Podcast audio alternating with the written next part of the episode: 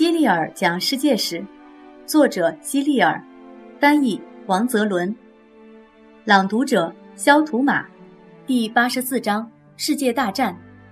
我现在要给你讲一场席卷全世界的大战。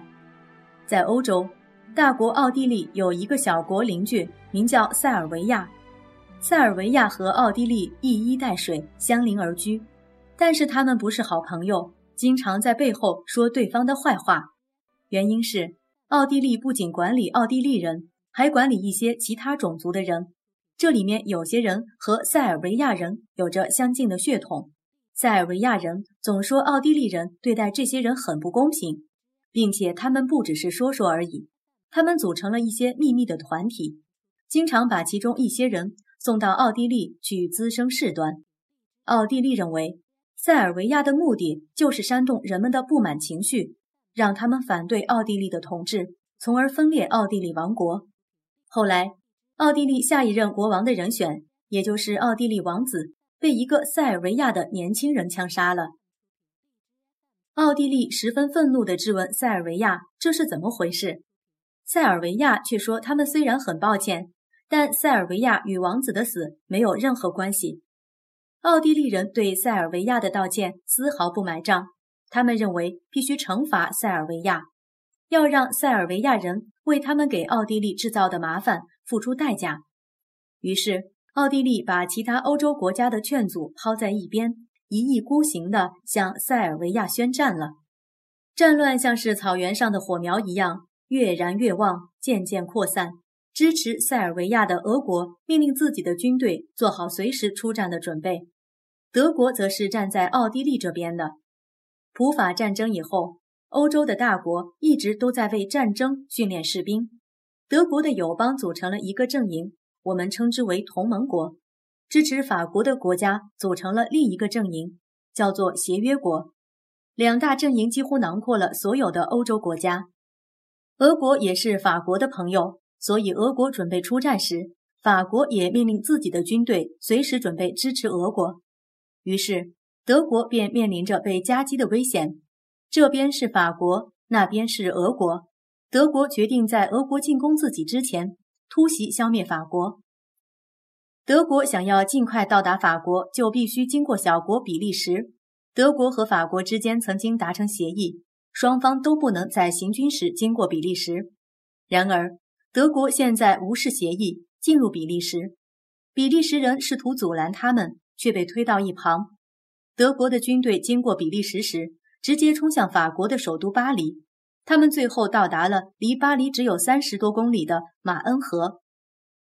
霞飞将军率领法军在那里阻止了德军的进犯。在我所介绍过的所有战役中，马恩河战役也许是最著名的。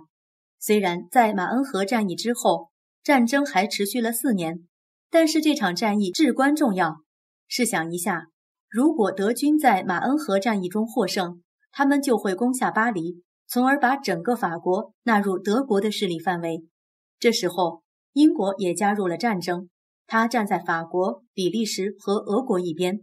德国的海军无法抗衡英国所拥有的世界上最强大的海军舰队，于是德国把他们的战舰都留在了国内，而动用潜水艇来打海战。这样，英国海军就很难发挥出优势了。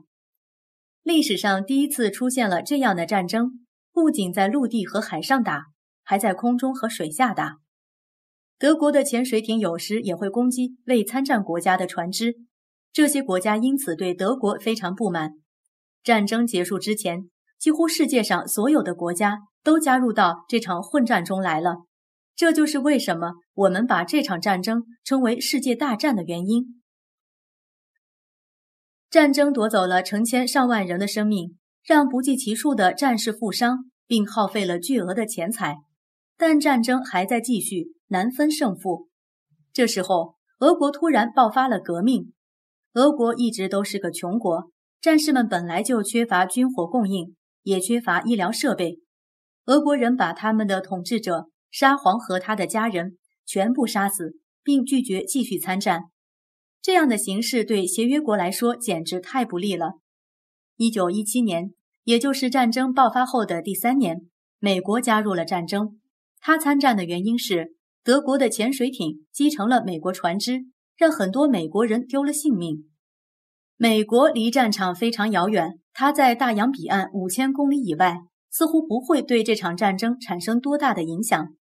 但是没过多久，美国就派潘兴将军率领两百万大军乘船渡过了大洋。在很多重大战役中，你都可以看到美国人的身影。一九一八年十一月十一日，德国和他的盟国终于投降，并且签署了一份文件，答应了同盟国的全部条件。第一次世界大战就这样落下了帷幕。德国的独裁者去了荷兰，德国成为共和国，大奥地利变成了小奥地利，小塞尔维亚则完全不见了。在它的位置上诞生了一个新的国家——南斯拉夫，它包括了原来的塞尔维亚和其他一些小国。我们又一次迎来了和平。未来又会发生什么呢？别问我，我也不知道。因为世界永无尽头。萨拉热窝事件，一九一四年六月二十八日，在塞尔维亚萨拉热窝街头，奥匈帝国皇位继承人费迪南大公夫妇被刺杀，刺客名叫普林西普，是一名年仅十七岁的学生。这次事件被称为萨拉热窝事件，它是第一次世界大战的导火线，坦克首次参战。坦克首次投入战场是在第一次世界大战中的索姆河战役，当时英军一共往前线投入了四十九辆马克一型坦克，但是由于技术故障，真正到达前线参战的坦克仅剩下了十八辆。